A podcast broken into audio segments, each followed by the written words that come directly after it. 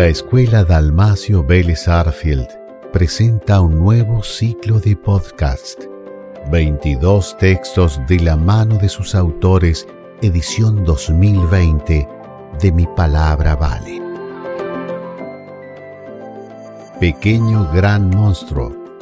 Autora Lucía Lenti Bravo. Hay muchos momentos en la vida en los cuales nuestro cuerpo refleja mecanismos de defensa ante algunas situaciones que considera de posible peligro. Es normal sentir ansiedad cuando vamos a tener un examen, una reunión importante, cuando tenemos que hablar en público o simplemente cuando tenemos algún problema personal que nos preocupa. La ansiedad es un sentimiento que todos en algún momento padecemos, pero ¿hasta qué punto es normal esta sensación? Cuando la ansiedad empieza a tomar más protagonismo en la vida de una persona, hasta el punto de dominarla y hacerla sentir vulnerable, estamos hablando de algo más serio e importante. Un trastorno de ansiedad no es algo que se debe tomar a la ligera. En muchas ocasiones, el individuo que lo padece no llega a entender qué es lo que realmente le pasa hasta que ese monstruo interior empieza a ser cada vez más grande y dominante.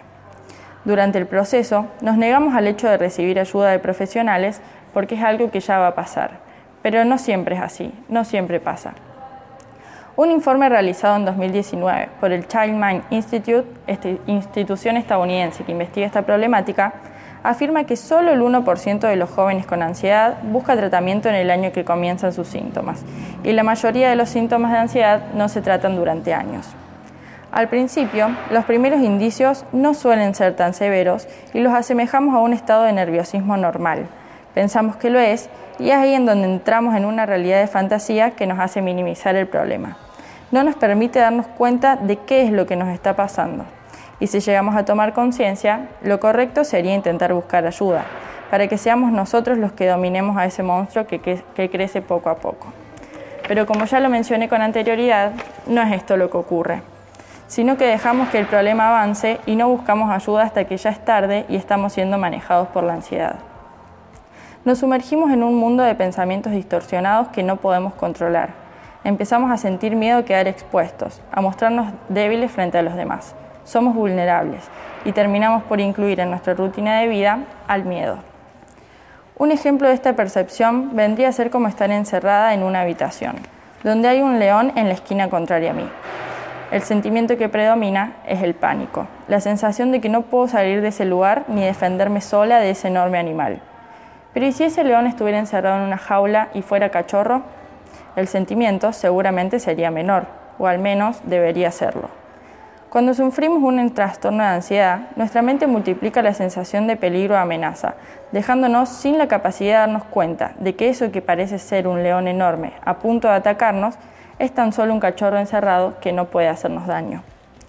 Es importante hacer hincapié en que no es algo para tomar a la ligera, debe recibir la importancia que se merece lo más temprano posible.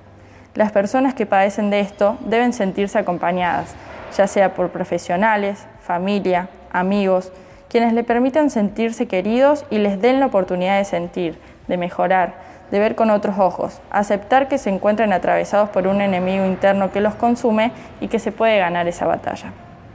Luchar contra la ansiedad es una responsabilidad que hay que saber tomar hay que aprender a aceptar cuando debemos recibir ayuda, para así evitar hacernos daño y dañar a los que nos rodean. No es fácil asumir lo que sentimos, y esto ocurre no solo con este trastorno, sino con muchos de otros problemas que enfrentamos en la vida.